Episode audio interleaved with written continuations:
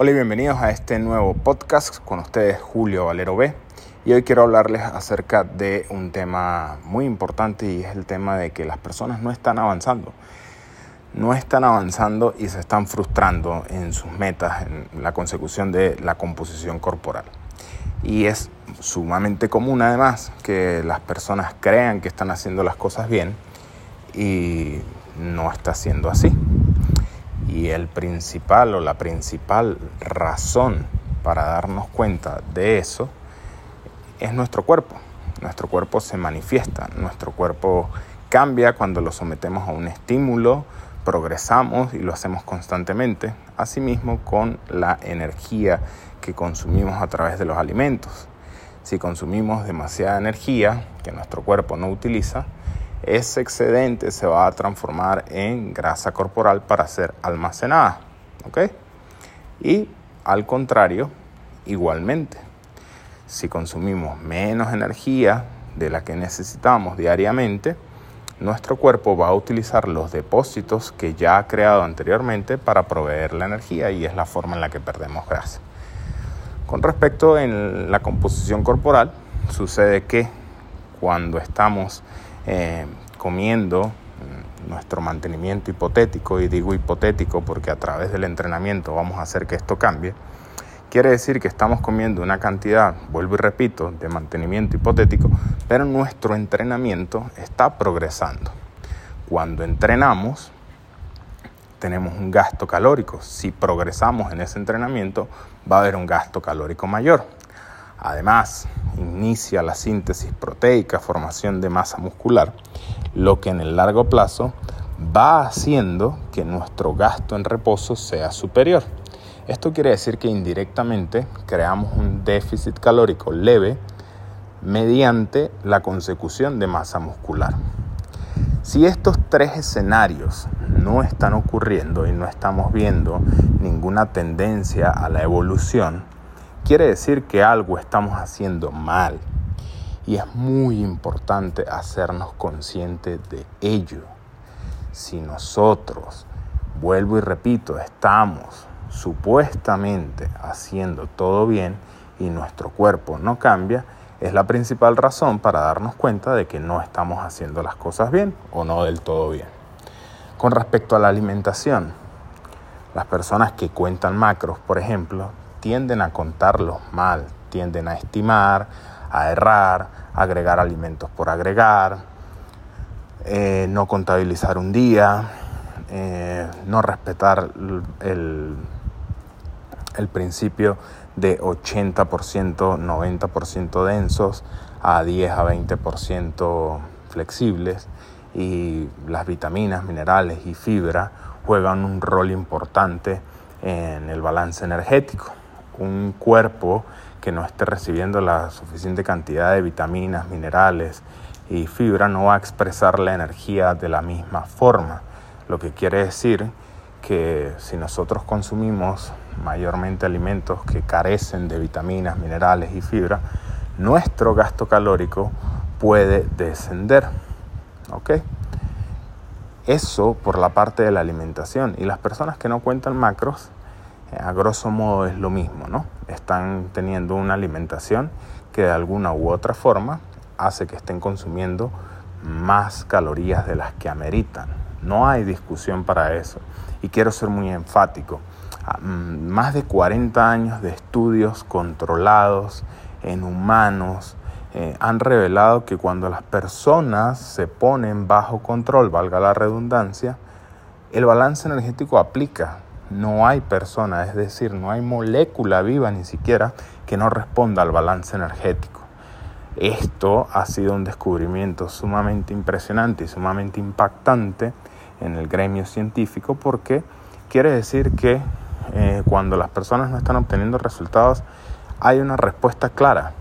El balance energético aplica y esta persona eh, no está haciendo lo adecuado para que se cumpla no hay discusión. Lo mismo sucede con el entrenamiento.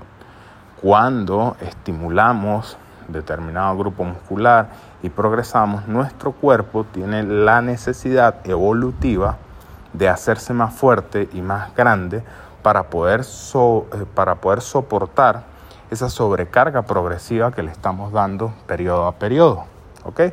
Y al contrario, si dejamos de utilizar eh, nuestro cuerpo, nos, nos, vamos hacia el sedentarismo, como puede ser una persona con algún accidente que queda inmovilizado en una cama o algo por el estilo, esta persona va a atrofiarse, lo contrario a hipertrofia, porque no se está utilizando y el cuerpo no lo considera como un tejido útil. Además de que mantener ese tejido útil genera un gasto energético y nuestro cuerpo evolutivamente y fisiológicamente quiere almacenar energía, no perderla. Entonces va a oxidar este tejido para producir energía y no tenerlo más, no tener que mantenerlo más. ¿ok? Entonces, cuando vemos esto, lo escuchamos, lo analizamos y lo internalizamos, tenemos que hacernos conscientes. Tenemos que mirarnos al espejo, solos, en plena paz, y empezar a pensar dónde están nuestros errores. ¿Dónde es que estamos fallando, tanto en alimentación como en entrenamiento? Fíjate tu entrenamiento, cómo está siendo tu entrenamiento. ¿Estás progresando? ¿No estás progresando? ¿Cómo está tu técnica? ¿Cómo está tu tolerancia? ¿Cómo está tu descanso? ¿Cómo está tu recuperación? ¿Cómo estás durmiendo? En la alimentación, ¿qué estás comiendo? ¿En qué cantidad lo estás comiendo? Todo esto lo repito constantemente porque no hay persona que al darse cuenta de esto no empiece a obtener resultados.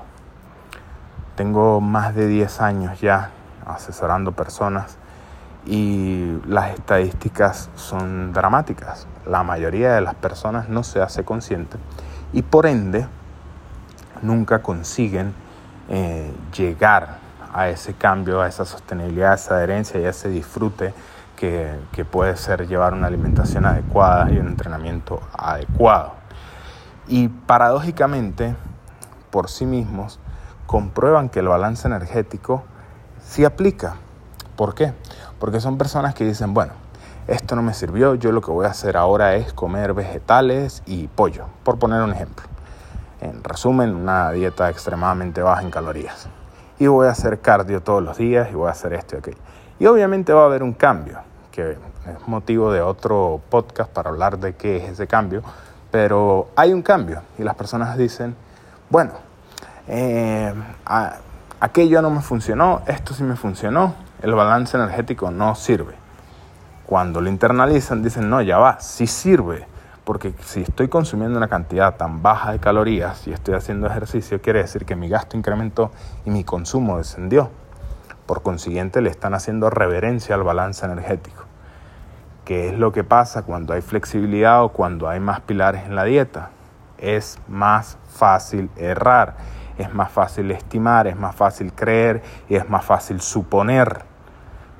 Si nosotros nos vamos a lo básico y revisamos bien la alimentación y revisamos bien el entrenamiento, nos vamos a dar cuenta que tenemos una cantidad de errores que al mejorarlos la balanza se va a inclinar a nuestro favor.